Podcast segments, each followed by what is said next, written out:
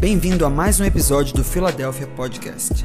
Esperamos que essa mensagem te abençoe e que gere frutos para que você viva o sobrenatural de Deus em sua vida. Conecte-se conosco em todas as redes sociais e também no YouTube, no arroba ifiladelphia.org. Que Deus te abençoe. casa. Amém. Aleluia. Por esse tempo, Ezequias, o rei Ezequias, ficou doente e estava para morrer. O profeta Isaías, filho de Amós, foi visitá-lo e transmitir-lhe a seguinte mensagem: Assim diz o Senhor: Ponha a sua casa em ordem, pois você vai morrer. Vamos parar aqui? Quero começar aqui eu, eu vou pregar uma parte hoje, a pastora Paula vai pregar uma parte amanhã. Do colo, colocando a sua casa em ordem. E a primeira parte do que eu vou ministrar, ela está muito conectada ao que eu acredito que Deus tem me chamado para fazer, Deus tem me chamado, é uma inclinação do meu coração. E essa primeira parte é colocando a casa em ordem. A pergunta é: aonde estão os homens? Você sabe da história? Sabe que o rei Ezequias está com uma enfermidade? O profeta vai lá e libera uma palavra sobre ele, Sandro. E a palavra é de sentença, palavra de direção, é um imperativo. Deus, quando fala, Ele não está sugerindo. Deus, quando fala, Ele está construindo e está querendo que eu e você venhamos nos posicionar para entrar naquilo. Então o rei Ezequias tem a possibilidade de ajustar. Eu vejo graça em Deus, irmãos. Eu vejo graça em Deus porque não importa o contexto de vida, família, o cenário que nós estamos, Deus sempre nos dá graça para ajustar a nossa casa. Posso ouvir um amém por isso? Deus sempre nos dá oportunidade. Deus sempre, Deus nunca estabelece uma sentença sem antes nos dar uma oportunidade. Deus nunca estabelece um julgamento sem antes nos dar uma, uma esperança de possibilidade, sem antes nos dar um caminho de mudança, sem antes nos dar uma possibilidade de transformar, sem antes nos fazer enxergar porque muitas coisas na nossa vida não mudamos ou não transformamos, não agimos, porque não enxergamos, está no nosso ponto cego. Sabe quando você está dirigindo e você vai é, ultrapassar ou vai mudar de faixa, você não vê que tem um carro logo atrás de você, é o seu ponto cego. E se até no mundo físico temos ponto cego, quanto mais no mundo emocional, quanto mais no mundo espiritual. Temos pontos cegos que não conseguimos enxergar, e por isso Deus usa a voz profética, por isso Deus usa a palavra dele, por isso Deus usa pessoas. Então eu estou orando a Deus, para Deus enviar pessoas para a minha vida e para a sua vida, como o profeta Isaías, que vai é, ser sutil, preciso, vai ser é, é, objetivo, direto naquilo que tem que falar, mas vai trazer a mensagem do céu para a minha vida, para a sua vida, para a sua casa, ainda nos dando uma oportunidade de mudar, ainda nos dando dando uma oportunidade de reaver, ainda nos dando uma oportunidade de reorganizar a nossa vida, a nossa casa, a nossa família, porque se o Senhor libera uma palavra a nosso respeito, não quer dizer que não é o nosso fim, quer dizer que há esperança, há expectativa para restauração, há expectativa para conversão, há expectativa para busca, para mudança, para ajuste, há para um novo fôlego para caminhar a segunda milha. Talvez eu estou pregando para pessoas aqui hoje que estão ouvindo a palavra e a palavra ela é certeira, ela é de esperança, não chegou o fim. Deus está dizendo há uma nova e temporada de esperança na tua casa. Profetas, Deus está enviando para falar com você. O seu casamento, os seus filhos pertencem ao Senhor e Deus vai criar um caminho, nem que seja no deserto, para poder abençoar a tua casa e fazer o cumprimento das promessas dele na tua vida. Se você crê, diga um amém, diga um glória a Deus.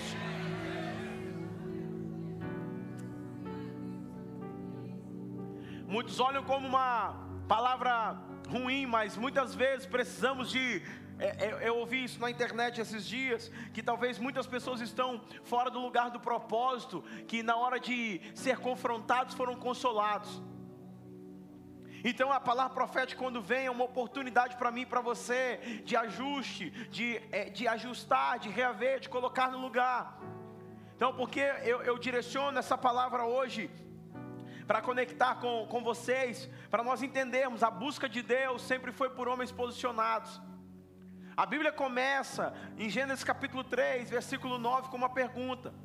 Uma pergunta não era geográfica, é, Joda, porque é, Deus sabia onde Adão estava. Era filosófica, era existencial, era para pensar: Adão, onde você está? Adão, onde você está? E, e, e, e por toda palavra, Deus vai dizer, Deus vai percorrer a palavra perguntando: onde está o homem? Ezequiel capítulo 22, versículo 30, diz assim: Eu procurei um homem que se colocasse na brecha, mas eu não encontrei. E aqui está falando de do muro, tapasse a brecha do muro, que fosse vigilante, que fosse guarda, pastor Hélio. Não, era, não estava falando, nós aplicamos para um contexto de intercessão, porque ele estava ali, é, entre uma esfera e outra, entre a, a, dentro da cidade e fora da cidade, estava cobrindo ali um buraco no muro uma brecha no muro que os inimigos poderiam entrar. Nós aplicamos para um contexto espiritual de intercessão, e claro, também se aplica, mas o contexto literal aqui é: eu procurei um homem que se posicionasse, que estivesse ali posicionado dentro da sua esfera de atuação, ela familiar, sacerdotal, comunitária, para que pudesse dar uma resposta. Mas eu não encontrei.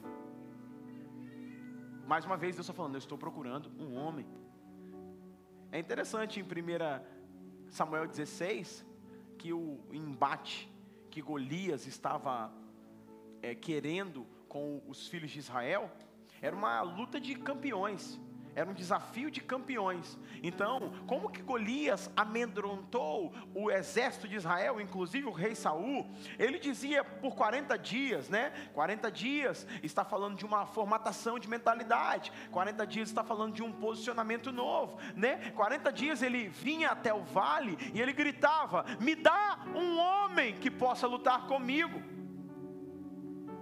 Só que não achou-se em Israel homem, um homem que representasse com uma envergadura varonil, um posicionamento é, de fato de proteção, de segurança, de masculinidade, que representasse dentro daquela nação um homem que pudesse preencher aquele lugar para enfrentar Golias, um homem que tinha sido treinado na guerra, tinha habilidades, mas que não tinha posicionamento. Então fale para a pessoa que está do seu lado, se ele for um homem, fale mais forte, diga para ele: é o dia de você se posicionar.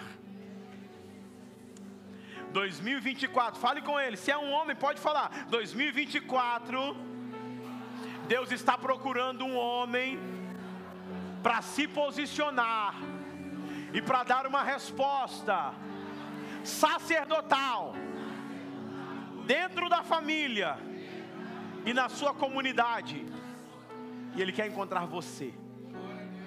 Fale com esse homem que está perto, ele quer encontrar você.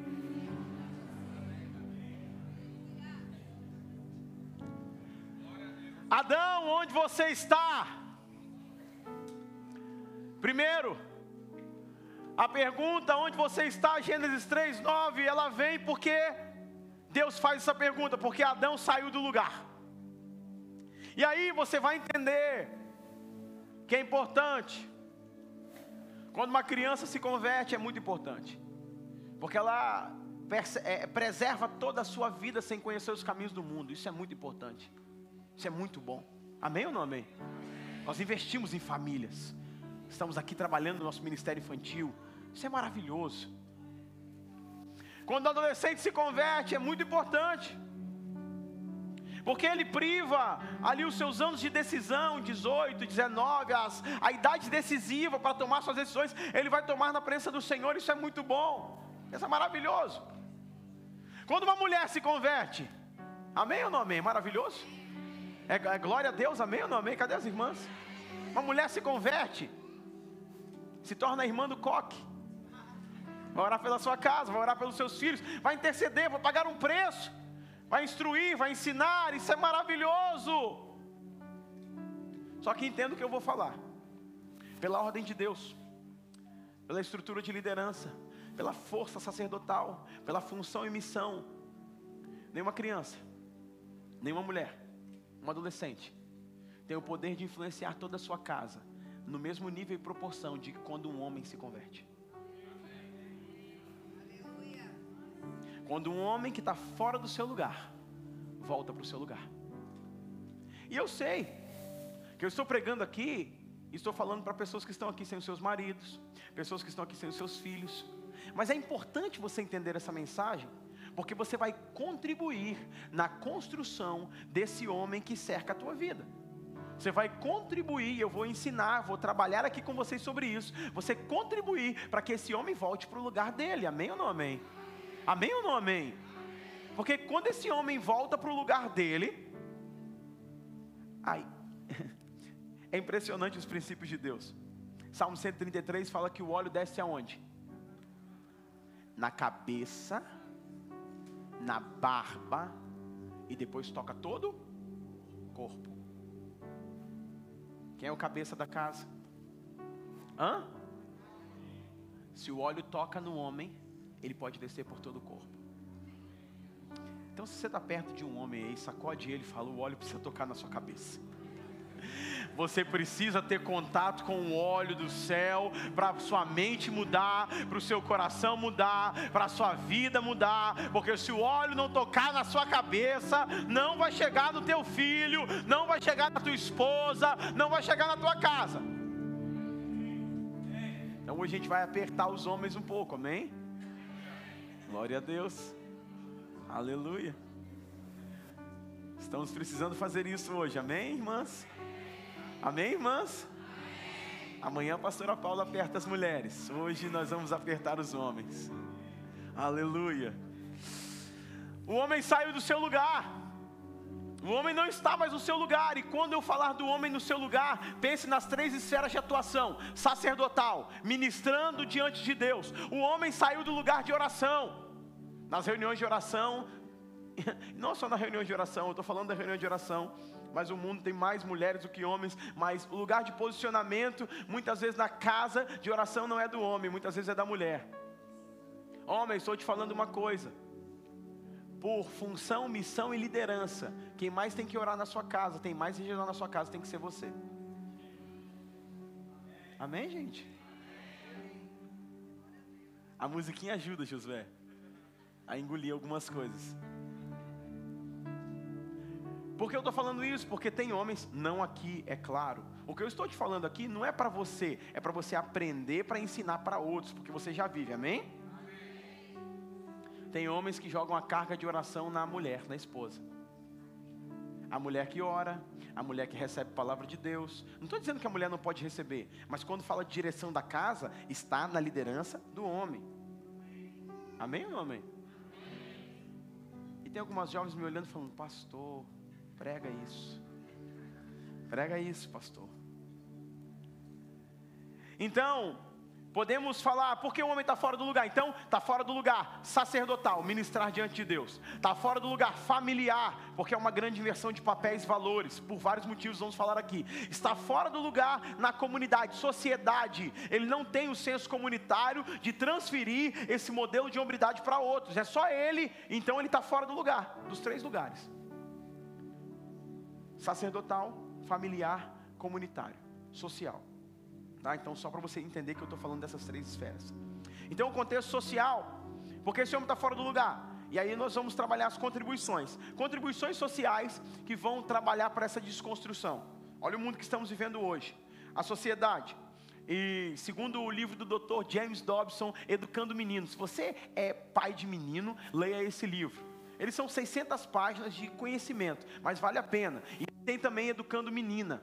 Se você pode, você quer aprender mais, leia sobre ele. Ele fala é, é, no livro dele, Dr. James Dobson, educador cristão, que escreveu Educando Menino. Ele fala é, algumas coisas muito específicas e foi um dos livros assim, é um livro de cabeceira para nós, principalmente que temos três meninos e para a nossa vida. Ele fala assim que é, é, ele vai traçando várias porcentagens, para não ficar cansativo eu não trouxe aqui, mas ele fala várias porcentagens do, do tamanho do caos social que é o homem. O homem, a maioria dos, das pessoas que estão presas são homens, a maioria dos traficantes de drogas são homens, a maioria dos, dos delinquentes é, é, é, sexuais são homens. Ele começa a falar todas as, as, as, as clínicas psiquiátricas mais estão é, registradas com homens. Ele começa a dizer tudo isso.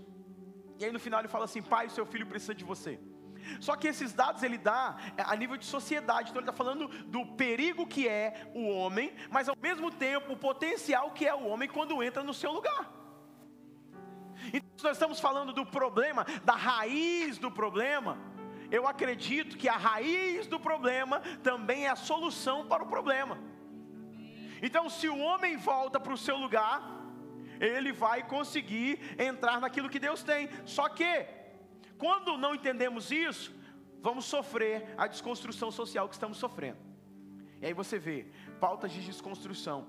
E, e, e eu não, não, não me dá tempo para entrar nas pautas de desconstrução, mas você está bem ciente delas. Todas as pautas, ideologias de desconstrução, elas não são para valorizar o desejo ou o interesse sexual de relacionamento das pessoas. O foco por trás de tudo isso é a desconstrução da família. Porque se você entende que família forte é uma sociedade forte, e se você entende que família fraca é uma sociedade fraca e altamente manipulável, doutrinável, com bases de qualquer coisa que quiser implantar, você vai ver que o ataque é na família. As leis que são votadas são para desconstruir família. Não é, se fosse só do interesse sexual do ser humano no indivíduo, seria menos pior. Mas é, a ideia é uma desconstrução familiar. Se você estudar um pouco disso, de marxismo, você vai ver que a ideia é o ponto de. É, é, um dos estudos, né? É, é, que o incesto não seja mais visto como um, um sinal de assombro dentro da sociedade. Então, se você pegar um pouco dos estudos, você vai ver isso. Não, não dá para entrar muito aqui por causa do nosso tempo. Mas a sociedade está desconstru sendo desconstruída e o interesse do ser humano é o interesse das pautas ideológicas é atingir a família, porque se, for, se enfraquece a família, aí a sociedade está vulnerável.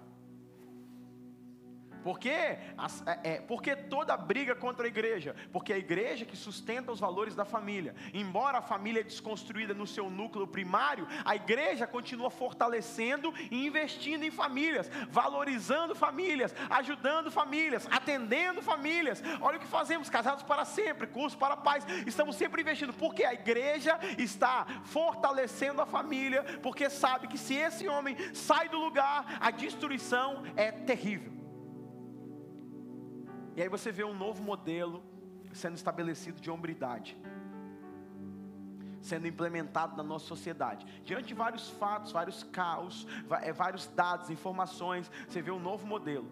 Um novo modelo de homem que não é mais um modelo de homem que passa a firmeza, que passa a segurança, que passa a direção, que passa a resposta. Não, o modelo de homem agora é, e você sabe disso, gente. Eu estou pregando aqui uma coisa que você sabe. É, é, modelos de homens, influências que usam maquiagem, que podem usar roupa de mulher. Você vai em algumas lojas, departamento, você vê lá que é área unissex. O que, que isso quer corresponder? O que, que isso quer dizer com a gente? Isso quer dizer que a cada vez mais que o homem sai do lugar, cria um vácuo para a sociedade redefinir o que é um modelo de homem. E toda vez que existe um, e você, eu já preguei aqui no modo ocupação, não existe vácuo. Tudo vai ser preenchido. E preenchido por quê? Por esses modelos. Por esses modelos de hombridade deturpado. Estudos agora de é, Estava tava falando, compartilhando com a Paula sobre isso, né? Estudos: mulheres com energia masculina, homens com energia feminina. Pesquisa um pouco sobre isso.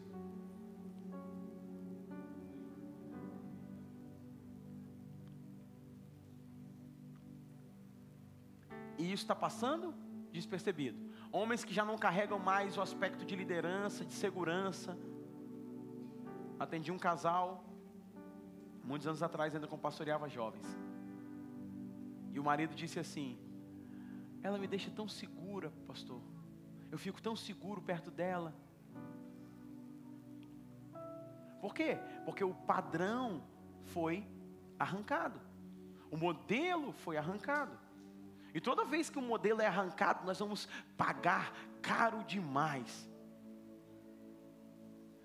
O divórcio foi banalizado. Porque não há uma estrutura para sustentar aquilo que estamos querendo construir, que chamamos de família. Então, todos esses acontecimentos vai criar essa ideia, né? Vai criar essa ideia de um, de um homem que está fora do lugar, de um homem socialmente desconstruído.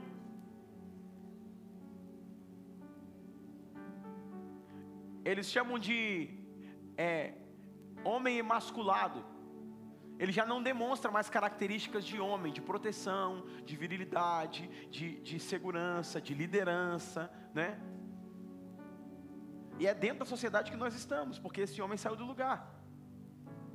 Tá, pastor? E toda vez que eh, sai do lugar, cria um vácuo. E esse vácuo é preenchido por quê? É preenchido pela pauta de desconstrução da família. E tá onde? Tá no jornal. Tá onde? Tá na, na, nas lojas que você vai no shopping para ver. Tá onde? Tá na, nos desenhos. Antes a história do desenho era como? Uma princesinha esperando o príncipe hoje para buscá-la no castelo. Joga as tranças, Rapunzel. Hoje, na desconstrução social, o homem social, presta atenção, o homem social sai do lugar, é o, é o malfeitor, e eu sei que tem fatos disso, só que eu estou falando com você que se não resgatar o princípio, o valor bíblico, a sociedade já está padecendo, mas a próxima geração vai padecer mais ainda. bíblico desconstruído, sai do lugar dele, agora entra a mulher no lugar, em todas as esferas.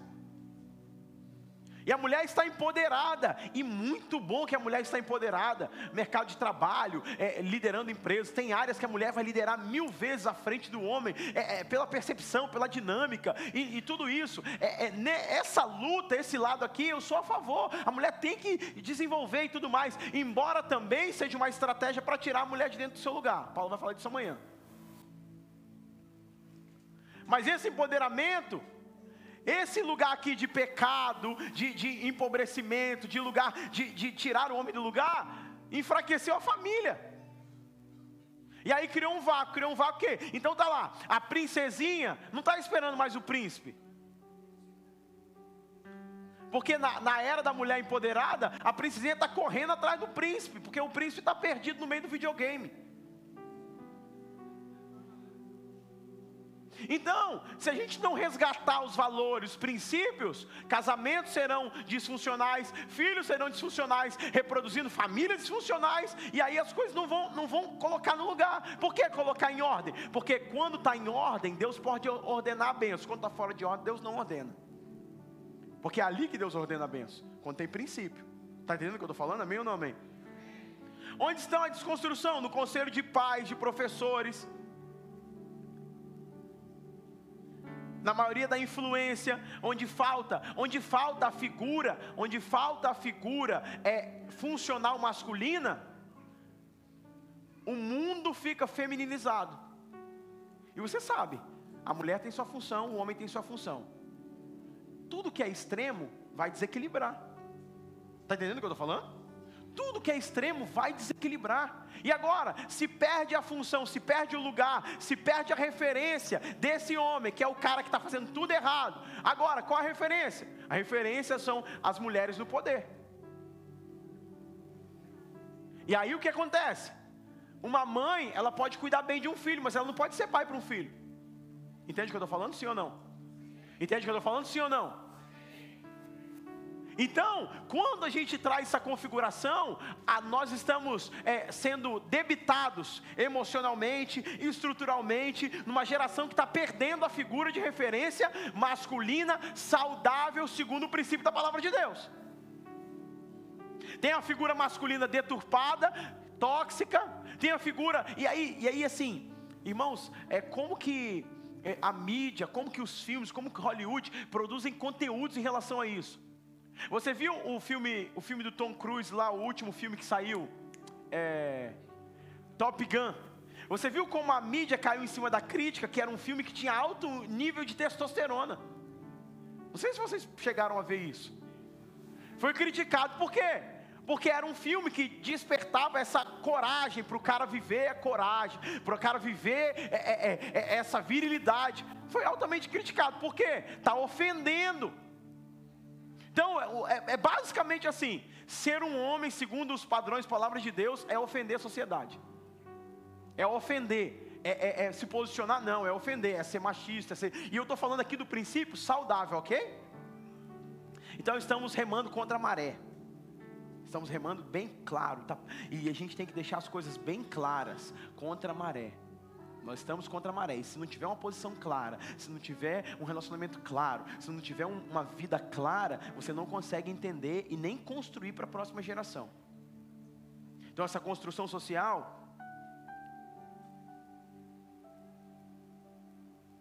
Então, para quem é essa mensagem? Essa mensagem é para quem tem um filho, quem tem um filho aqui, homem. Amém ou não amém? amém. Quem tem um marido? Amém ou não amém? amém. Quem tem um irmão? Amém ou não amém? Quem tem um sobrinho? Quem tem um primo? Quem convive com algum homem que precisa de entender o que Deus tem para ele? Então essa mensagem para você. Agora, falei sobre isso ontem. A mulher tem uma missão: nutrição, organização, relacionamento. Mas Deus colocou o homem também com uma missão. E qual é o ideal bíblico? Qual a missão bíblica do homem? Coloquei em três pontos aqui. Qual a missão da hombridade? Liderança e direcionamento. Só para você entender aí. Ó. Liderança e relacionamento. Deus chamou os homens para liderar. Deus chamou os homens para apontar o caminho. Deus chamou os homens para um lugar de cabeça e liderança. Deus chamou os homens para poder dirigir é, a casa, dirigir o caminho. Agora, se esse homem não tem direção, o que acontece com a casa dele? Hã? Se esse homem que até até até para escolher o jantar, e, e, gente, presta atenção. A sua casa precisa ser liderada, a sua esposa precisa ser liderada. Por quê? Se a sua casa não for liderada, alguém vai liderar que a sua casa não foi liderada. Tem homens que não decidem nem para onde vão levar a esposa para jantar. Tem homens que não decidem ah, nem, nem o destino da vida dos filhos. Deus está nos chamando para um lugar de liderança. Só que, se não treinarmos essa liderança, não podemos cumprir nossa missão. Se não olharmos para aquilo que Deus nos chamou para fazer, e treinarmos, é, é, é, aquele, eu falei sobre isso esses dias, eu falei que é que é o seguinte: tudo que o filho vem e pede o pai, o pai fala o quê? Hã? Falar com a sua mãe. O filho vendo isso, ele vai entender quem é que lidera. Quando ele for casar, o que, é que ele vai procurar? Hã? Uma mãe que lidera por ele. Por isso que hoje os casamentos dão problema, porque os, os homens não foram procurar esposas, foram procurar mães que o liderassem. Vocês estão comigo, amém ou não amém? amém. Hã? Então, aí você olha a Bíblia nos chamando para um lugar de liderar com coragem, de liderar com responsabilidade. Vou falar daqui a pouco como tem que ser essa liderança. Então, Deus nos chamou para ir à frente. À frente o peso maior, à frente a responsabilidade maior, à frente o posicionamento maior. Quando a gente não treina isso, pastor, não fui treinado no meu ambiente. O que, que eu tenho que fazer? Eu tenho que correr atrás agora para desenvolver. Porque eu olho para minha casa, olho para meus filhos, olho para o cenário que eu estou e falo: Meu Deus, como que eu vou liderar isso aqui? Então Deus chamou o homem para liderança e destino. Liderança e destino. O homem aponta o caminho. O homem aponta, ele não tem os detalhes. Homem, mulheres, parem de pedir os detalhes. Homem não pensa nos detalhes. É natural, a estrutura dele foi para não pensar nos detalhes. Então ele pergunta assim: Como é que foi seu dia? O homem responde como? Bom. Porque na cabeça dele foi bom ou foi ruim. Só tem duas coisas. Mas você, você pegou qual rua para trabalhar? Você almoçou com quem hoje?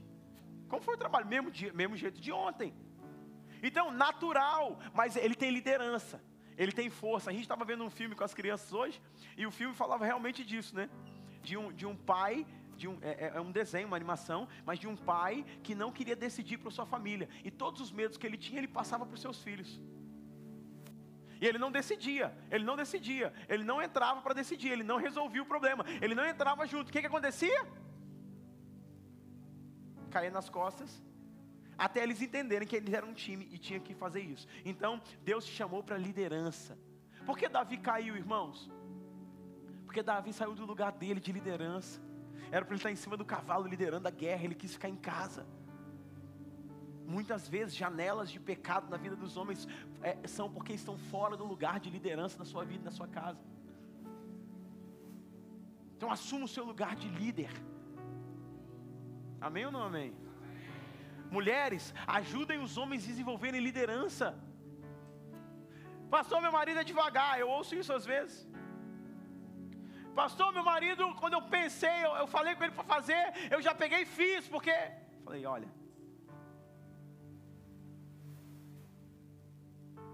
Às vezes ele não teve um ambiente para desenvolver liderança. E aprenda uma coisa: aquilo que a sua casa, os seus pais não te trataram, Deus vai usar o seu casamento para te tratar. Oh Deus, se como. Aleluia. É um aleluia agora, né? Aquilo que Deus não usar, a sua, a, o seu casamento, Ele vai usar os seus filhos. Glória. Deus na terra.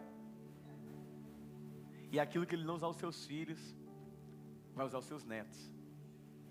E esse ciclo continua. Mas então, é, ajude a desenvolver liderança do seu marido na casa porque é uma cobertura de Deus quando isso acontece. Ajuda e ensine os seus filhos, é, os seus filhos meninos também a desenvolver liderança para treinar a sua futura casa.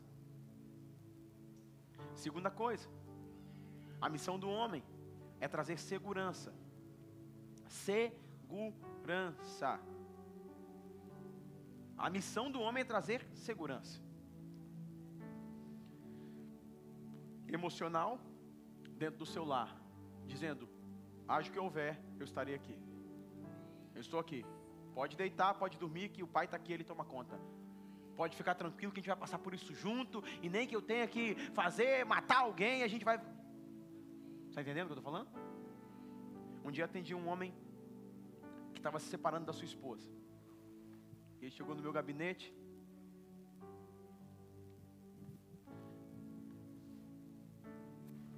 E é um cara forte assim como eu. Fica, não fica rindo, irmão. Devo ter perdido uns 3 quilos no jejum já. Mas ele chegou assim, estava com roupa de academia, forte, com a toalhinha no ombro. Ele chegou e sentou, chorou meia hora, pastor Hélio. Chorando. Falei, para de chorar para a gente conversar. Tinha uns 40 anos. Ele falou, bem, se minha esposa foi embora. Falei, foi embora? Que ela foi embora. Aí contou a história toda, e no meio da história ele soltou assim, Márcio. E ela tá com um outro relacionamento, e eu falei com ela que se ela, ele, ela botar aquele homem dentro da, da nossa casa e ele falar com a minha filha, eu mato ele e mato a minha ex-esposa, porque minha filha. Aí eu falei com ele assim: Eu sei agora que o seu casamento acabou. Porque na sua conversa aqui você está disposto a matar pela sua filha, mas não matar pela sua esposa. Então, o dia que você estiver disposto a matar por ela, a se entregar por ela, a sacrificar por ela, Deus vai restaurar seu casamento. Mas agora, nem eu, se fosse sua esposa, te aceitaria de volta. Porque um homem chorão igual você, nenhuma mulher quer perto. Entendeu? Porque papel do homem é passar segurança. Não quer dizer que não é passar fraqueza. Não quer dizer que o homem não tem fraqueza. Não quer dizer que ele tem que dizer que está tudo bem o tempo todo. Não. Quer dizer aquilo que eu já preguei aqui uma vez. Que entrevistaram um jogador que jogou com Romário. Lembra dessa história que eu contei? Não? É bom que você esquece, aí eu, eu não preciso estudar uma história, história nova. Conta mesmo. E aí, Romário jogando, Pablo. Entrevistaram os jogadores que jogaram com Romário e falaram assim: qual o maior diferencial? Dele. O maior diferencial dele é que ele não treinava muito, entrava no jogo e resolvia. Se ele visse o que estava mais inseguro no campo, ele chegava e olhava para ele e falava bem assim: se pegar a bola, joga para mim que eu vou resolver. Sabe por que nossas famílias muitas vezes nos falta segurança? Porque falta uma liderança que traz segurança, que diz assim: pode jogar para mim que eu resolvo. Ah, mas é o problema lá com minha mãe, minha sogra, não sei quem. Pode jogar para mim que eu resolvo. Ah, mas é o dinheiro. Pode jogar para mim que eu pago. Ah, mas eu não sei se vai dar certo. Vai dar certo, eu estou aqui junto, eu vou te levar junto, a gente vai junto lá, você vai passar junto por isso e eu estou aqui. Joga para mim que eu resolvo. Então, presta atenção, irmãos. O primeiro Adão se esquivou da responsabilidade. Nenhuma frase, pastor Hélio, você vai gostar disso. Teologicamente, ele condena Deus e a humanidade. Foi a mulher que tu. Então a culpa é de quem? Deus e da mulher, mas minha não é.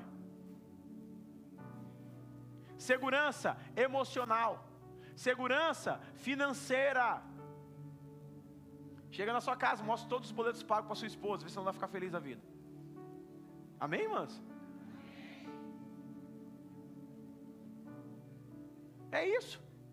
Sábado, acho que é sábado vou falar sobre o que te impede, impede sua família de prosperar. Então você não gere bem sua casa, não tem segurança financeira.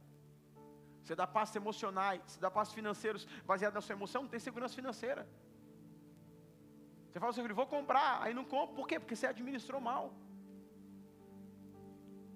Aí a Celso chegou para cortar, aí não sei quem chegou para fazer. Gente, crise financeira, todo mundo vai passar um momento na vida.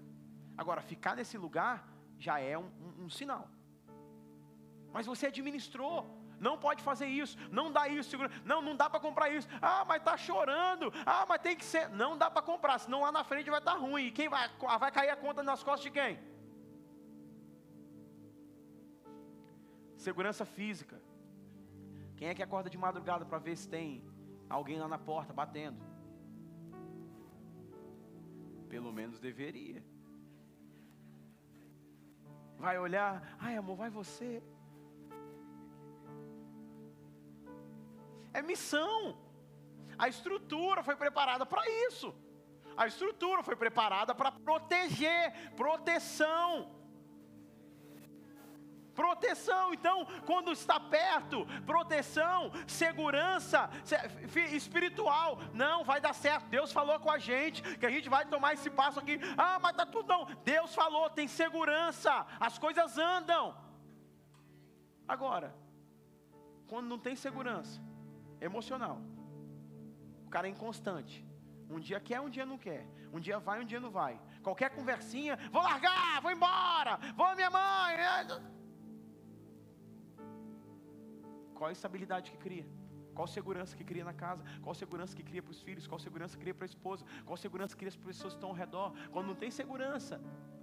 Quando o agente que era para proteger não traz segurança, quando a gente que era para trazer maior proteção, qual a maior proteção que um, que um ser humano sente na terra, na família? Perto do pai, perto da mãe. O filho, quando está de madrugada chorando, ele vai deitar no meio, perto do pai, perto da mãe, para ter segurança. Quando essa figura, que é chamada para trazer segurança, ela não traz segurança, onde, essa, onde vai se apoiar?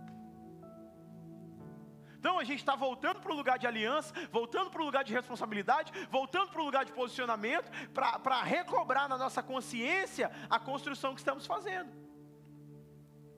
Então a nossa omissão custa caro, a nossa ignorância custa caro, a, a nossa a, a ausência de entendimento custa caro. Quem vai pagar o preço disso? Nossa casa. Segurança. E terceiro ponto, autoridade. Autoridade. É o agente que forma caráter, autoridade. O homem foi chamado para autoridade limite. Fala assim: quando o menino bagunça muito dentro de casa, a mãe fala o quê? Espera até quem chegar. Hã? Seu pai. Por quê? O homem foi, e eu ensino isso para os meus filhos. Um homem foi chamado não para começar a violência, mas para parar a violência. Na França tinha uma, uma, uma uma reportagem de um, de um, de um assalto que teve no meio do metrô da França. Os homens atacaram uma mulher, vários homens sentados, cabelinho penteado, alisado para o lado, de terninho. Os homens roubaram a mulher, saquearam a mulher, bateram na mulher e os caras ficaram do lado olhando. O que quer dizer? Quer dizer que a figura que foi chamada para proteger não protege mais. E por isso que a mulher tem que empoderar, tem que rebentar, porque o cara tá é omisso. Então, ele foi chamado para lidar com autoridades, ensinar a lidar com autoridade, porque nós temos uma geração que não tem limite. Porque nós temos uma geração que está batendo no pai, está batendo na professora, está batendo todo mundo, porque falta limite. E quem foi chamado por Deus para estabelecer limite dentro de uma casa, dentro de uma sociedade? O homem. Agora, se ele mesmo quebra os limites, ele já não se torna padrão, e por isso muitos pais não são, não, não recebem a obediência dos filhos, porque não tem padrão de vida, não tem exemplo de vida ensina a lidar com limites, ensina a apresentar, é, é, se apresentar esse limite, superar os seus limites e romper a cada dia mais. Agora, quando uma sociedade remove seus limites, é sinal que os homens se anularam. Então, esses limites estão tá ligados ao código moral.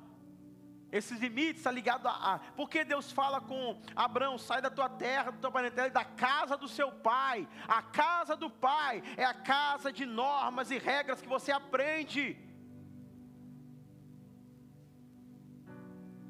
E dentro desse ideal tem lealdade, tem verdade, tem proteção. Dentro desse ideal tem uma série de coisas que compete ao homem fazer. Só que quando isso é removido, O homem ensina a lidar com autoridade, ensina a lidar com limites, ensina também a lidar com desejos, porque Deus coloca uma árvore no jardim e fala para o homem não comer. Para ele aprender a controlar os seus desejos, para ele aprender a não ser refém daquilo que sente, daquilo que deseja, para ele aprender a nem tudo que ele olhar ele pode ter, mas isso ser uma administração do seu mundo interior. Porque Deus enviou Jesus para ser tentado pelo diabo, porque estava formando a hombridade do Cristo, estava formando a hombridade de Jesus, para ele aprender a lidar com seus desejos e, de, e dizer não para eles. Um homem que não aprendeu a lidar com autoridades e limites, não sabe lidar com seus desejos. E uma pessoa que não controla nem os seus próprios desejos é um perigo. Então, por isso que o caminho de autoridade e limites colocado pela função do homem é um caminho para treinar a habilidade de lidar com desejos e impulso. Uma vez que esse homem não recebe essa instrução, ele acha que tudo que ele desejar ele pode ter. E por isso que muitas famílias se acabam, porque esse homem que não aprendeu a lidar com impulsos, desejos e autoridade, ele vai entrar no seu casamento, não vai satisfazer com o seu casamento, ele vai querer mais. Outras coisas que estão fora do seu casamento. Aí ele vai ver pornografia porque ele acha que é o desejo dele, ele tem que seguir o desejo. O filho pródigo seguiu o desejo. Aí ele vai trair, trair porque ele acha que é o desejo dele. Então, por isso que hoje a Paula falou sobre não ontem. É importante dizer não e ensinar os nossos meninos os nossos filhos, mas estou falando de meninos aqui hoje, é lidar com os seus desejos. Porque uma vez que não lidar com os desejos, é uma fera indomável. E aí, quando se converte, o Espírito de Deus vem e quer trazer domínio próprio. Tem que ser um atributo de uma hombridade saudável. Domínio próprio. Se eu não conseguir dominar os meus desejos, eu vou me tornar escravo deles. Agora, porque isso não é desenvolvido, irmãos? Estou falando de três pontos tão simples. O homem foi chamado para liderar, o homem foi chamado para trazer segurança, o homem foi chamado para trabalhar autoridade e limites. Três coisas. Mas por que não vivemos isso? Porque nos falta muitas vezes pedagogia, ensino, nos falta palavra, nos falta é, instrução, ou viemos de um lugar de falta, de ignorância, ou viemos de um lugar onde não tivemos a instrução correta. Mas agora temos uma geração para treinar e desenvolver. Agora temos família, temos coisas para poder pontuar. E se a gente não ajustar isso, não arrumar isso, isso se reproduz. Então, eu quero colocar aqui de maneira prática. Como que eu posso desenvolver isso na perspectiva bíblica? Como eu posso desenvolver essa hombridade? Como eu posso ajudar o meu filho? Como eu posso ajudar o meu marido? Como eu posso ajudar meu primo? Como eu posso ajudar meu amigo? Como eu posso ajudar um outro homem a desenvolver essa masculinidade segundo a palavra de Deus? Porque é, é, as coisas estão ficando críticas. Eu não sei você, irmão, mas isso é, esses, esses são pontos que doem meu coração. Não é legal você ver o cenário do jeito que está. E não é legal a gente se acostumar com as coisas que estão acontecendo. Ah, mas Jesus vai voltar. Sim, mas o quanto nós pudermos proteger aquilo que é nosso e influenciarmos pessoas, nós vamos fazer. Jesus vai voltar não é uma licença poética para você se eximir da responsabilidade. Mas enquanto isso, qual é esse modelo? E aí, a primeira coisa, a primeira coisa que, que nós podemos conversar é que esse homem, ele é o cara que aceita a responsabilidade. Eu falei que Adão, a primeira coisa que ele fez, Deus chamou quem quando deu errado? Hã? Se der certo, Deus ia chamar quem? Adão. Então, homem, se der certo na sua casa, Deus vai chamar você. Se der errado, Deus também vai chamar você. Todos os atendimentos de casais eu começo assim. A culpa sempre é do homem. Porque se o homem está no lugar, e você, você já entendeu que é, a Bíblia ela fala assim: marido, ame a sua esposa. Uma esposa bem amada pelo seu marido, não dá problema. Amém ou não amém, irmãos? Hã? Foi forte? Agora, por que desenvolve as coisas? Então eu estou falando da origem.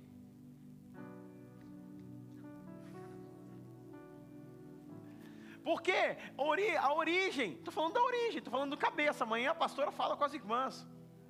Mas, pastor, então por que eu preciso ouvir? Porque você precisa saber. Porque você tem filho, você tem irmão, você tem primo, tem gente que está perto de você. Assuma a responsabilidade, aceite a responsabilidade. Deu certo, a culpa é sua. Deu errado, a culpa também é sua. O mais pesado, o mais desafiador, o mais difícil é você que resolve. Tem um problema? Ah, o menino entrou aqui e não sei o quê. Aí a esposa fala: senta lá, amor, conversa com ele. Ah, eu não sei conversar. Eu não sei falar. Não, você vai lá e fala. Aí às vezes não sabe, irmãs, às vezes não sabe mesmo, tá bom? Às vezes não sabe mesmo. Às vezes pode ser preguiça de querer enfrentar o problema, porque é uma tendência natural de Adão se omitir. Então fala com o homem que está do seu lado. O Adão que está em você não pode se esconder das responsabilidades. Então, às vezes, faltou treinamento, faltou ensino. Então, às vezes, ele responde assim: Eu não sei fazer isso. É a mais pura verdade na maioria dos casos, ele não sabe. O que, que uma esposa idônea, sábia, auxiliadora, o que, que uma mãe vai fazer? Você não presta nem para resolver os problemas. Não, ela vai falar assim. Então tá bom. Você vai fazer assim, faz assim, pergunta isso. Ah, tá bom. Assuma, aceite. Lembre de uma coisa: aceitar a responsabilidade é assumir o maior risco. Homens gostam de ser honrados, mas te digo uma coisa: homem só é honrado na sua casa quando a sua casa vê que ele se sacrifica por ela. Então não queira honra na sua casa se não tem sacrifício seu. Amém? Fale com o moço. É fácil ser submissa? Quando o quê? É, dessa perspectiva fica fácil ser submissa. Mas agora, é, e fala assim: como Cristo amou a igreja, e assim fez o que por ela? E assim fez o que por ela? Se sacrificou ao ponto de morrer. Sua missão como marido, como pai, a, a, o ápice dela é sacrificar e, se precisar, morrer. Está na Bíblia, irmãos, Efésios 5. Só que a gente não, não, fala mais isso, a gente fala assim, ah, para você ser feliz, ser legal, isso é uma Hello Kitty de Jesus. É. Aí você esconde os problemas, esconde, esconde tudo. Aí chega na igreja, levanta a mão, te louvarei. Aí você finge, briga em casa, aí na porta da igreja, dá a mão, vem, vem, vem, dá a mão. Mas por quê? Porque às vezes falta sacrifício. Sacrifício como Cristo. Então, o padrão de esposo, o padrão de marido. Olha quem. O padrão de marido que Deus está falando, que o Senhor está falando, Paulo está falando no Efésios, é como Cristo, é de, de, de, de igual maneira, de igual proceder, de igual pensamento, de igual entrega. Se entregou para que a sua noiva, a sua igreja tivesse vida. Então, quando você se entrega, dá a vida na sua casa. Você se entrega pelos seus filhos, a vida. E às vezes o sacrifício, o sacrifício não está em coisa grande, está em coisa pequena. Cheguei cansado, meu filho quer brincar. Aí você faz isso. Segunda, terça, quarta, quinta, sexta, sábado, domingo. Aí você vai repetindo isso. Você está cansado. Aí você estabeleceu. Qual é o sacrifício? O que é sacrifício ali nesse momento? É você parar e falar, eu vou brincar. É se conectar. Então, assim, são pequenas coisas que fazem a diferença.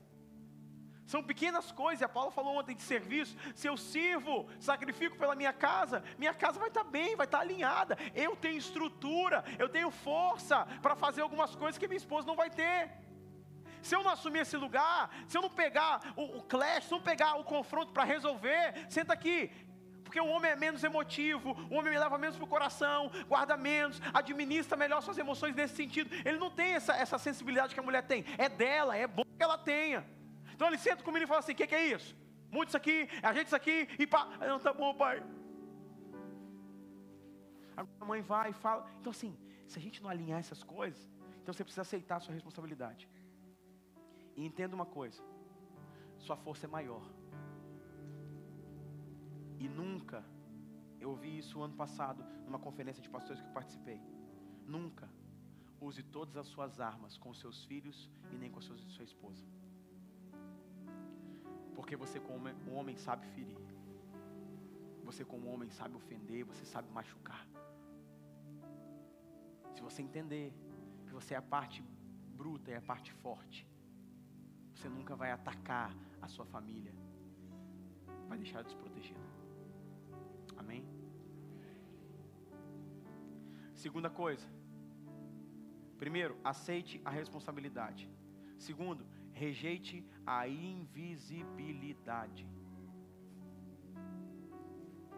A maldição de Adão faz com que muitos homens hoje façam questão de se passar invisível nas suas casas, na vida dos seus filhos, na vida de suas esposas e na sociedade. Quanto menos encontrar o cara, melhor. Quanto menos ele participar, melhor. A ideia de provisão, que muitas vezes ainda se tem, é só de finanças. E muitas vezes não é, não é só de finanças. É provedor emocional, é provedor espiritual. Então você não pode passar invisível na vida da sua casa, da sua família. E muitas vezes fazemos questão de estar invisível, se esquivando, se omitindo, se fazendo invisível no lar. E isso faz com que sua casa perca a direção. E aí eu voltando a falar de limites, porque a invisibilidade do homem pode soar como preguiça, porque não foi trabalhado os seus limites e os seus desafios. Então, por que se tornou um homem preguiçoso? Porque não aprendeu a superar os seus limites. E aí ele está em casa, então ele acha que tudo está orbitando ao redor dele. Então ele não tem o que a Paula falou ontem, serviço. Ele não tem atitude para servir, ele não tem atitude para ver o bem da casa. Que, que eu posso fazer para deixar a sua vida melhor? O que, que eu posso fazer para deixar a vida do filho melhor? Ele não tem essa atitude. E essa falta de atitude não vai gerar o crédito de liderança e honra que ele espera. Então, quando é, é essa esquiva da responsabilidade, Adão se esquiva da responsabilidade, Cristo assume a responsabilidade. Adão fala, não é comigo, é com a mulher. Cristo fala, é comigo. Foi, foi a mulher que errou, mas é comigo. Cristo não se omite, ele não tem preguiça de desenvolver o seu propósito, muito pelo contrário, ele pega a cruz, e a Bíblia chama ele de segundo Adão, por isso eu estou traçando esse paralelo. Então, ele pega a cruz, ele pega o trabalho árduo, ele faz, ele recebe a culpa, ele recebe o ônus todinho diante de uma igreja, de uma noiva que tinham pecado. Então, rejeitando, como eu posso desenvolver, pastor? Eu rejeito a invisibilidade. Lutero fala assim: seja um marido que ao sair de casa deixe saudade na sua esposa, seja um filho, ou seja um, pai que ao sair de casa deixe saudade dos seus filhos. A presença do pai, ela faz a diferença. A presença do, do homem que se posicionou faz a diferença. Agora, quando não se posiciona, tá ali, não tá ali, não resolve nada mesmo. Tá entendendo o que eu estou falando? Tá ali, não estando ali, eu que vou fazer no final das contas, vai ficar nas minhas costas. Aí por isso você está ouvindo essa mensagem, irmã. Você vai falar com ele, falar, amado, o querido, o abençoado de Deus.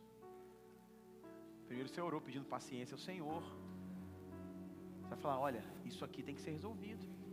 E você é o homem dessa casa. Está entendendo? Se você falar assim, não tem homem aqui para resolver, aí que ele fala o quê? Vou resolver. Mas se você coloca ele no lugar dele, até no discurso, porque uma mulher sabe despertar um, um, um rei ou um tolo que está dentro do homem. Então depende, depende de como você vai falar. E tem muitas irmãs, claro que não aqui, não aqui, que não sabem falar com seus, seus, seus esposos nem com seus filhos. E aí, pior do que um homem que não lidera a sua casa, é uma mulher do lado de um homem sem autoestima. Porque a própria mulher falou assim: seu marido, seu pai é um banana, não resolve nada.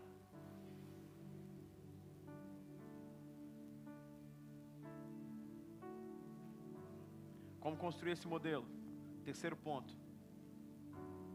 Romper as barreiras do histórico que trouxe dano na sua vida. Como que você rompe isso? Você identifica isso, você vê isso, você tem dificuldade com isso. Aí agora, o homem não pede ajuda nem para ir no médico, né? Está morrendo, ele não vai. Quanto mais questões de casa. Você vê que uma reunião de mulheres, elas conversam sobre Deus, sobre filhos, sobre cozinha, sobre moda, sobre tudo. Tá? Chora, aí daqui a pouco as mulheres na reunião tudo chorando. O que aconteceu? Nós estava aqui conversando, chorou, um orou pela outra, abençoou, glória a Deus, voltou. A reunião de homens, você volta. Como é que foi lá? Legal. Falou o que? O Flamengo. Fulano está ganhando bem, fulano trocou de carro, você viu? Fulano está com carro zero. Você viu? Mas o que, vocês falaram? Não, só isso. Ficamos zoando um ao outro, rindo, falando do Vasco, aí tinha os vascaínos lá e choraram. Triste. Por quê? Porque na verdade trabalhamos camada de superfície. Então, como que eu vou, vou, eu identifico isso aqui, pastor? A minha vida, a minha casa, minha família, meu esposo, quem está perto? Como? Tem que romper a barreira do histórico que trouxe dano. O que foi que trouxe dano? Então você não pode viver a vida toda limitado pela condição passada. Tem homem até hoje chorando por causa do pai que não deu atenção, mas o cara tem 40 anos. Está chorando até hoje porque o pai não supriu, o pai não apareceu na reunião de escola. Até hoje o cara está chorando. Ah, pastor, mas não tem cura interior? Tem, mas está curando tanto que não tem mais no interior. Tem que se posicionar.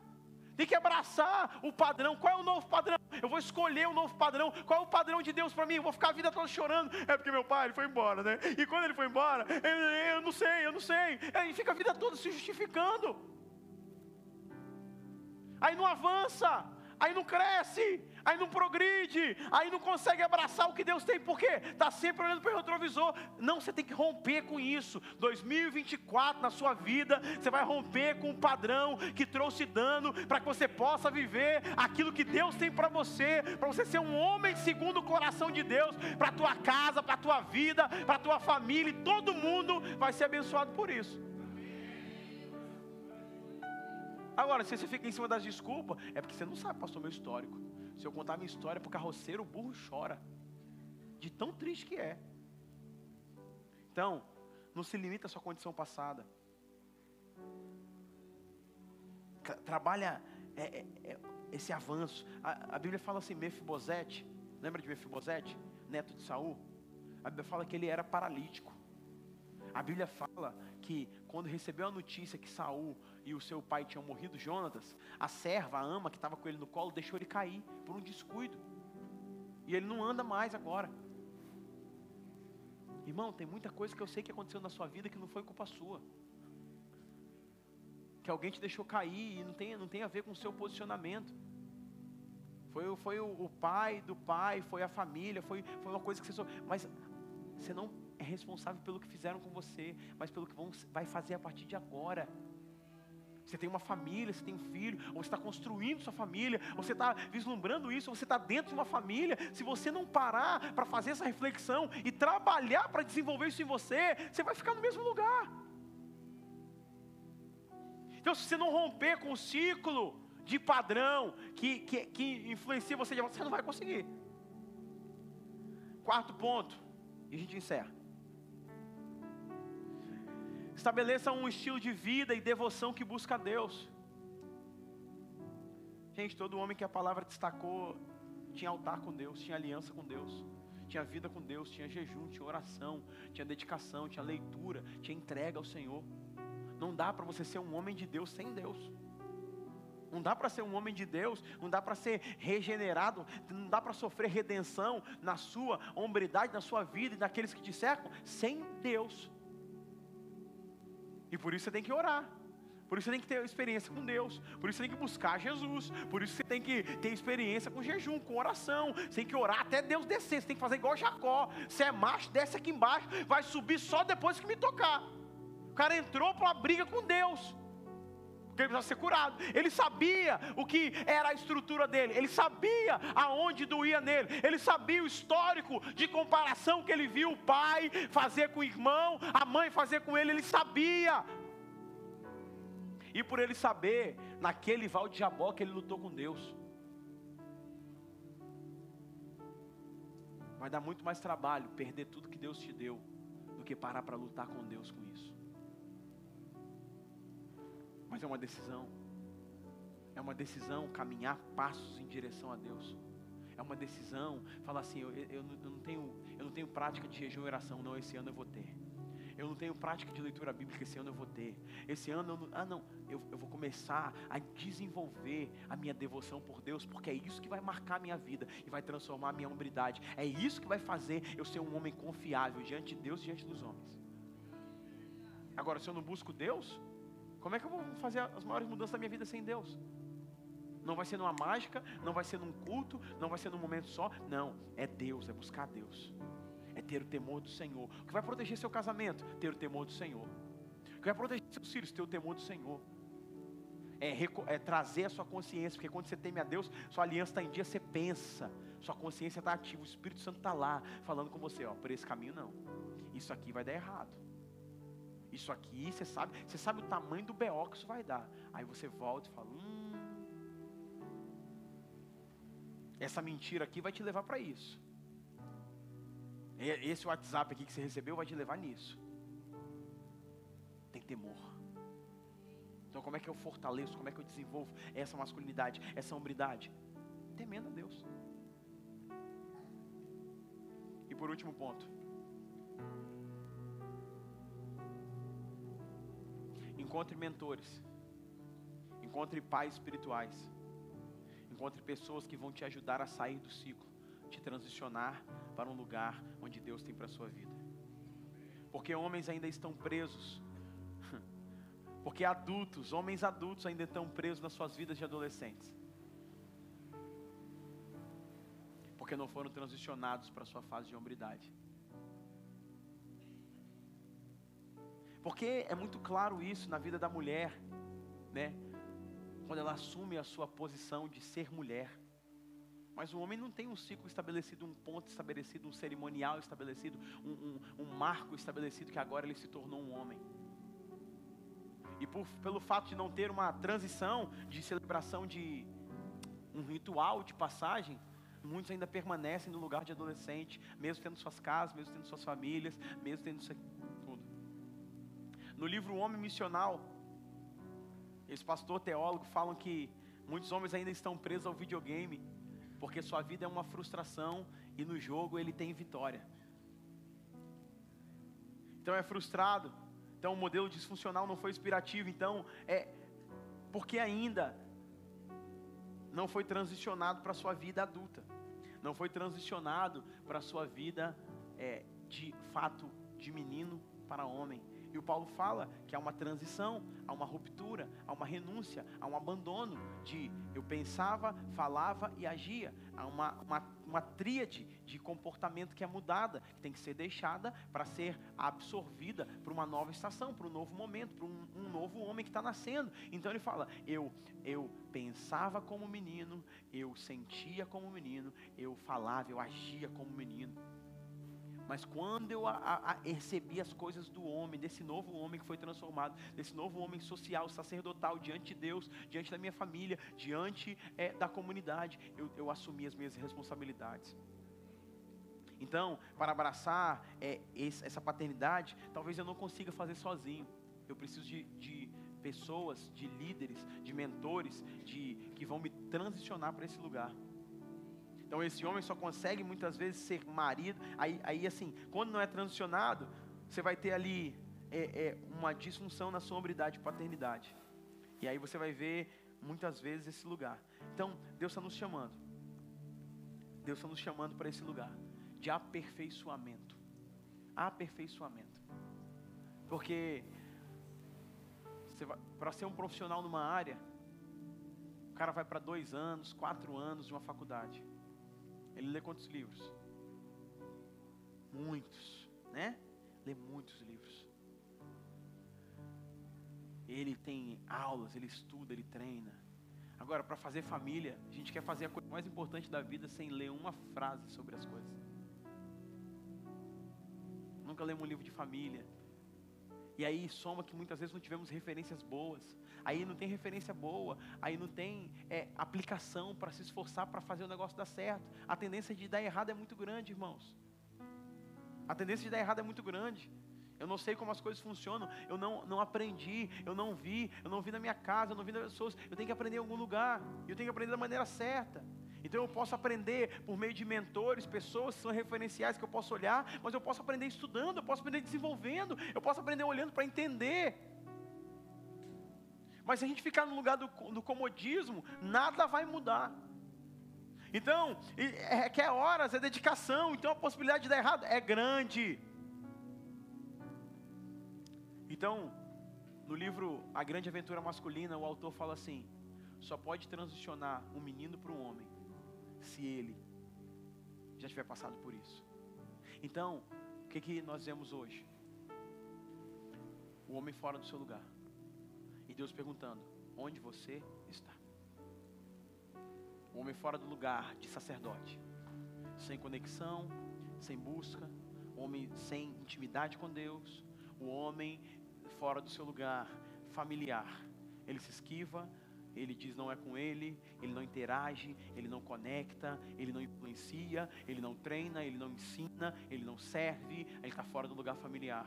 E o homem fora das, do seu lugar da sua comunidade.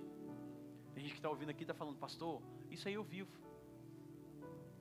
Só que qual é o seu papel na comunidade? Formar outros homens, despertar outros sacerdotes, despertar outros homens, olhar para aquele cara que você viu falar: esse cara está com uma dificuldade, eu já passei por isso, eu sei como é que é, vamos andar comigo, vamos andar junto. Ah, é o seu filho, ele tem essa dificuldade, vamos conectar ele a homens saudáveis no reino de Deus. Ah, é o seu marido, ah, mas é, é, não está aqui, pastor, é oração. Então, falta no homem o senso de comunidade, responsabilidade social, é o outro. Eu sei que se eu estiver aqui, as coisas acontecerem, eu estou posicionado aqui, aí, aí passou um vídeo, né, de um, de um menino de um menino de uns 8, 9 anos no ponto de ônibus com a mãe. E a mãe falava um negócio com ele, ele socava a mãe. A mãe falava com ele, ele socava a mãe. Chocava, chutava, e a, e a mulher que se esquivando, tirando e tudo mais. Aí passa um homem. Um homem fala assim: Rapaz, você está doido? Para de bater na sua mãe. Aí ele senta e fica olhando. Aí ele fica olhando para ela bravo, mas ele para. Você tem que aprender a respeitar sua mãe, rapaz. Aí ele para. Aí por quê? Porque é uma responsabilidade social. Não é só da minha casa, da minha vida, da minha igreja. É eu engajar outras pessoas. Se cada homem que está me ouvindo aqui engajar um outro homem a entender o que eu falei aqui hoje, nós teremos quantas famílias mais construindo de maneira saudável. Se cada homem que está aqui olhar para um jovem e falar, cara, eu vou te ajudar nisso. quantas novas famílias são formadas de maneira saudável. Se cada homem que está aqui abraçar isso, se cada mulher que está aqui, que ora por um homem, que abre isso para um homem, desenvolver, ajudar, quantas famílias nós podemos abençoar? O X da questão é que muitas vezes nós ouvimos a mensagem e achamos muitas vezes que não é para nós, mas esquecemos do, da responsabilidade social com o todo. Então, a minha oração é que Deus crie um movimento de homens que estão apadrinhando outros homens para transicionar ele desse lugar para outro lugar. Para quê? Porque se o homem volta para o lugar de sacerdócio, o óleo que desce na cabeça vai tocar até a orla das vestes. Mas se esse homem está fora do lugar, se esse homem está desordenado, o potencial para tragédia é gigante. Então Deus está nos chamando como igreja, como comunidade. A primeiro, orar. Orar. Orar para que Deus levante homens segundo o coração de Deus orar para que Deus, é, a procura de Deus acabe, no sentido de que, onde está Adão? Te achei, te achei, mas você está omisso, te achei, você está se esquivando. Não, te achei, Adão, você está no seu lugar de sacerdote, ministrando diante de mim, ministrando a Deus, ministrando ao mundo. Eu te achei, você está no lugar de oração, e lá no lugar de oração, homem, eu quero declarar sobre a sua vida, você vai receber revelação do Senhor para a tua casa, e lá no lugar de oração, você vai receber resposta do Senhor para suas as demandas que não foram resolvidas. Lá no seu lugar de oração, como Zacarias, você vai receber o destino dos seus filhos. Lá no lugar de oração, você vai ter palavra para liberar para tua esposa, para tua casa. Lá no lugar de oração, Deus vai te visitar e vai te ensinar a dominar os seus instintos que ainda não foram domados. Lá no seu lugar de oração, você vai receber palavra para o seu chefe, no seu trabalho. Ah, lá no seu lugar de oração, Deus vai falar com você, vai se tornar uma boca profética aonde você entrar não vai ser mais passivo, vai ser ativo, ah, vai resolver, vai colocar as coisas no lugar, vai, vai ordenar a tua casa para o lugar que ela deve ir.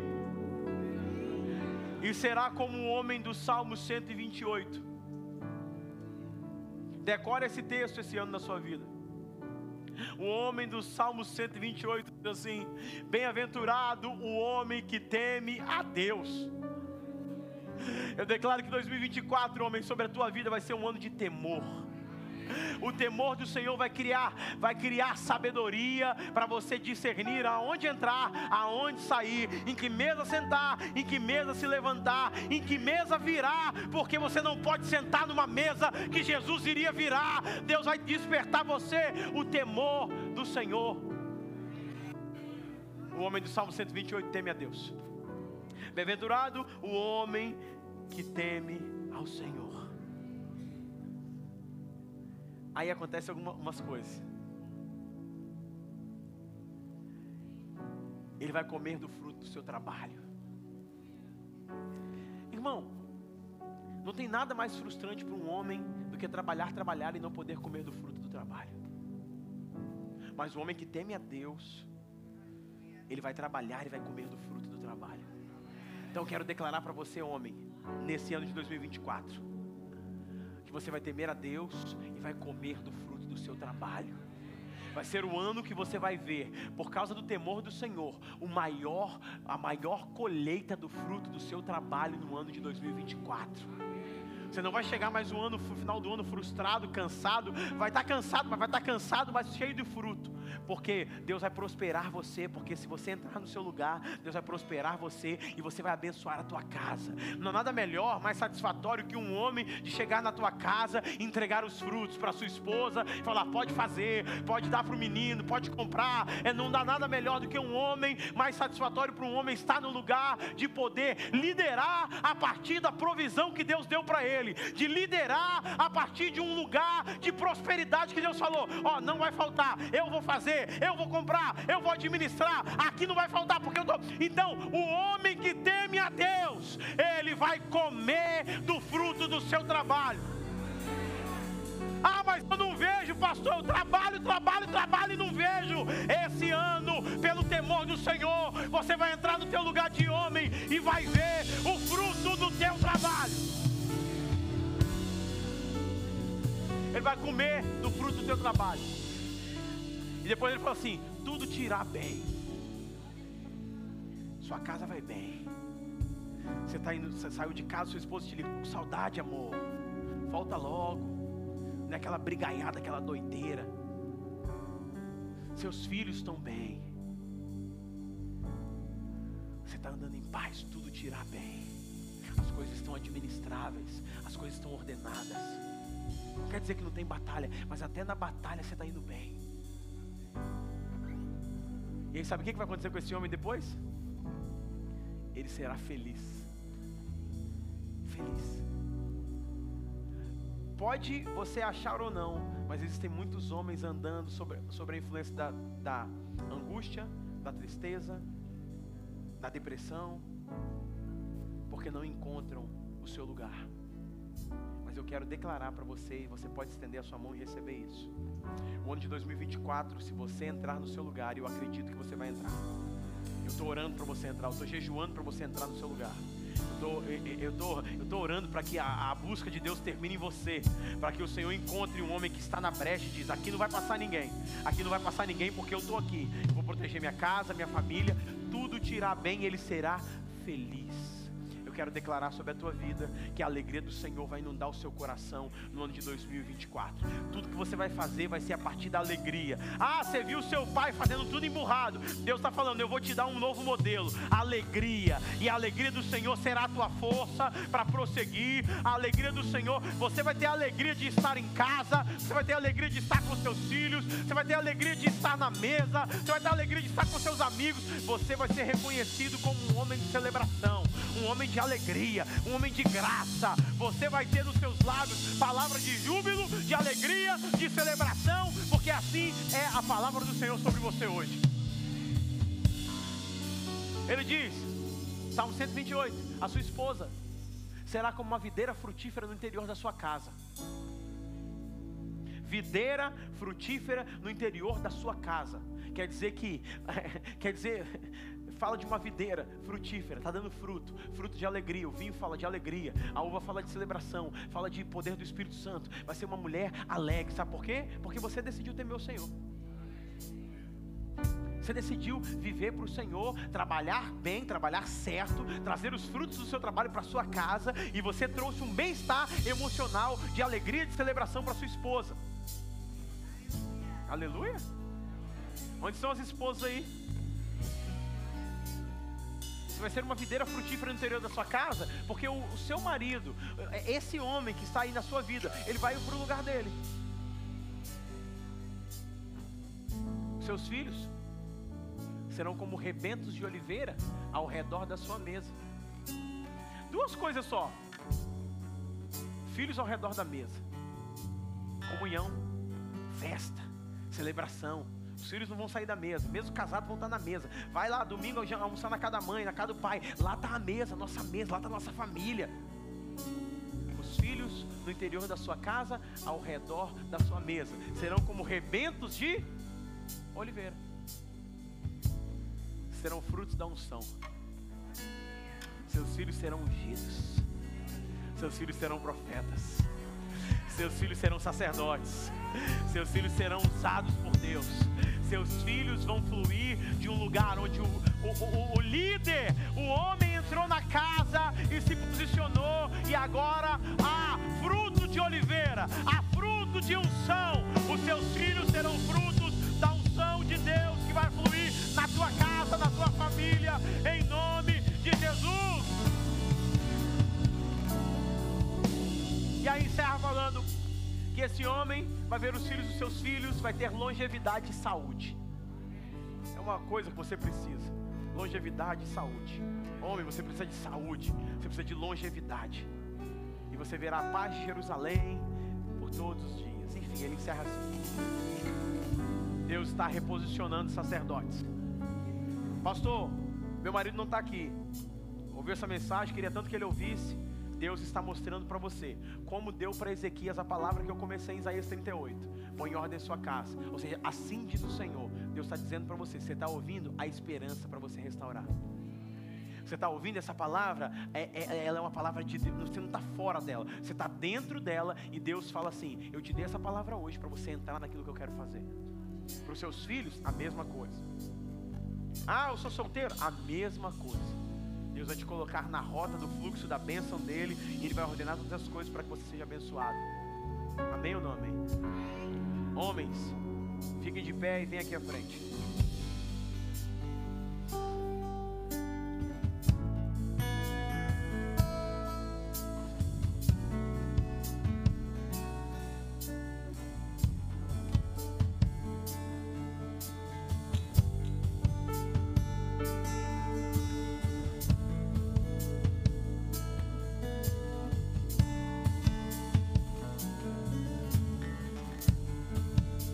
Levantando o seu sacerdócio nessa noite.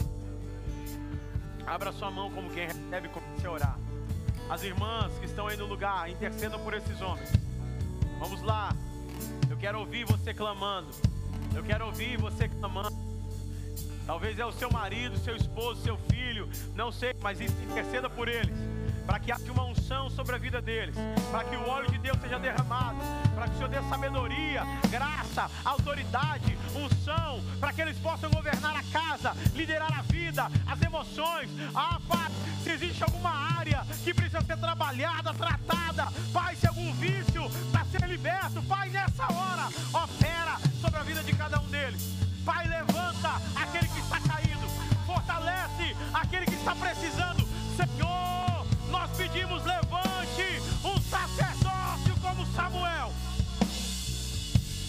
pedimos, Pai, que não falte o óleo na cabeça deles. Nós pedimos que não falte vestes brancas, Pai. Que eles liderem pela integridade e pelo fogo do Espírito. Nós pedimos que não falte o fogo do Espírito, Pai. Que eles sejam cheios, cheios, cheios, cheios do poder,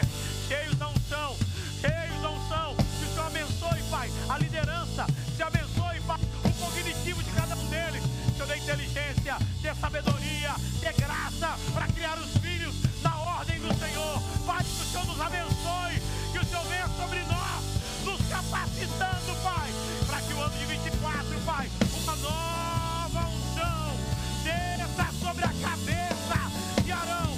Toca na cabeça de Arão hoje. E que a tua unção multiplique essa é a nossa oração. Essa é a nossa oração. Homens que vão levantar outros homens. Homens que serão sacerdotes das suas casas. Homens que vão se comprometer a fazer, a construir um histórico segundo a vontade e a palavra de Deus. Se você crê nisso, aplauda o Senhor bem forte.